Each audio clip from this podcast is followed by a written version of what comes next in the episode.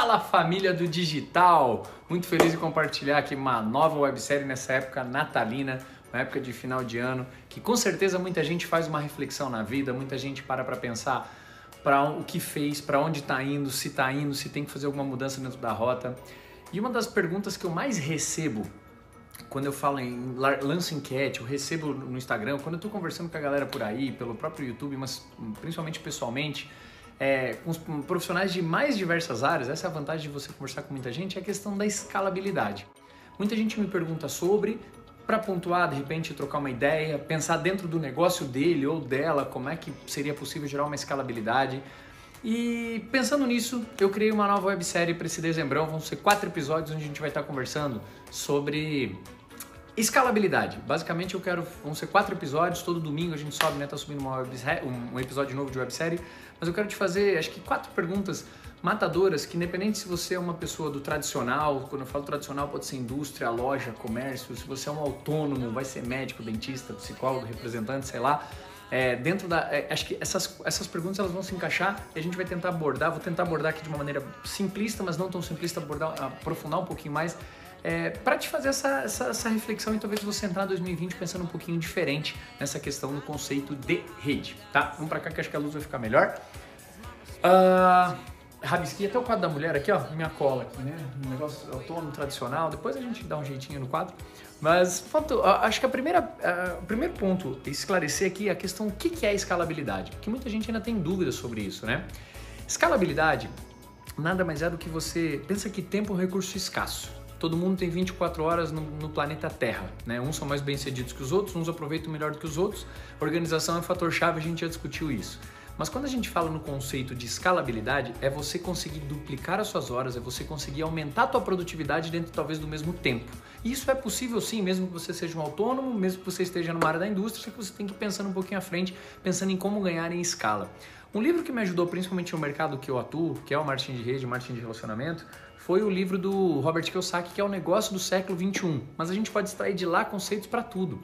Esse livro ele fala sobre se você pensa em ter qualquer negócio grande, pense em um negócio que envolva rede. Ele fala essa palavra. Você criar uma rede de distribuição de produto, você criar uma rede de, de, de prestação de serviços. Quando eu falo em rede, gente, pensa aí o que é o Uber, o que é o Airbnb, pensa o que é Instagram, pensa o que é o WhatsApp, pensa o que é uma rede de supermercados, um Walmart da vida, um Big, Pensa o que, que é. é se você parar para pensar, antigamente você tinha pô, uma farmacinha de bairro, você tinha mercado de bairro, hoje em dia foi tudo dizimado e rede, uma rede, porque a rede você tem maior poder de escala, em compra, você automaticamente maior poder de venda.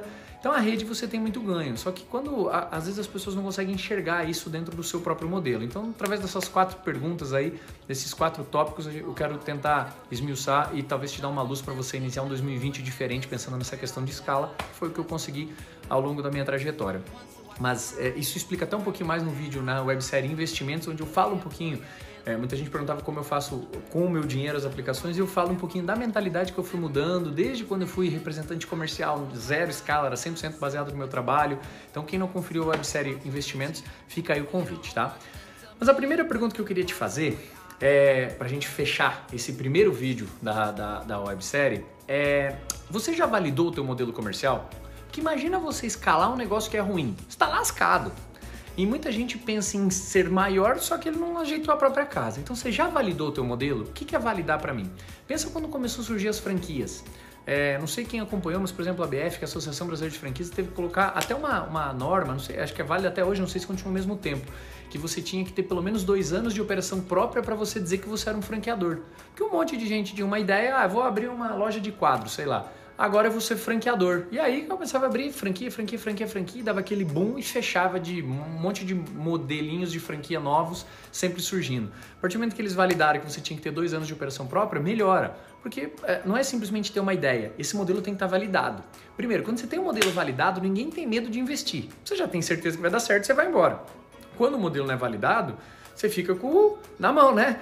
Porque você, você não tem segurança. Então, se você tem uma indústria, se você tem uma empresa, se você tem uma loja, para mim validação é você já tem indicadores em relação ao teu negócio, que época de ano foi bem aquele tipo de produto, aquele tipo de serviço, uh, que, que, que tipo de produto você tem que manter mais em estoque ou menos em estoque baseado no fornecedor.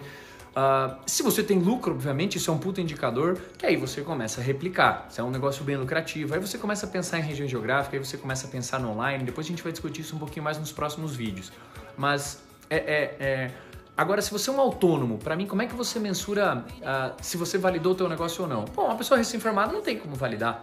N não estou dizendo que tem que ter um determinado tempo de negócio, mas para mim, um autônomo, médico, um dentista, ele validou a partir do momento que ele falou assim, cara, eu não tenho mais tempo para atender cliente, eu estou rejeitando o cliente, minha agenda está cheia, né? É, é, minha agenda eu não consigo mais preencher, eu não consigo mais me deslocar para atender gente, eu estou lotado. E aí, normalmente, um profissional dessa área ele começa a prestar serviços mais de maior valor agregado, para no mesmo tempo que ele trabalha ele conseguir aumentar o faturamento, mas ainda assim chega um momento que, uf, trancou, não consegue aumentar. E aí entra a questão de você poder escalar. Quero te dar alguns inputs ao longo do, do, dos próximos vídeos, mas essa era a primeira reflexão. Então, primeiro, você já validou o teu negócio? Porque ninguém vai querer aumentar um negócio que está ruim. Aí você lascou de vez. Então, essa é a primeira reflexão. A gente se vê no próximo episódio, beleza? Valeu!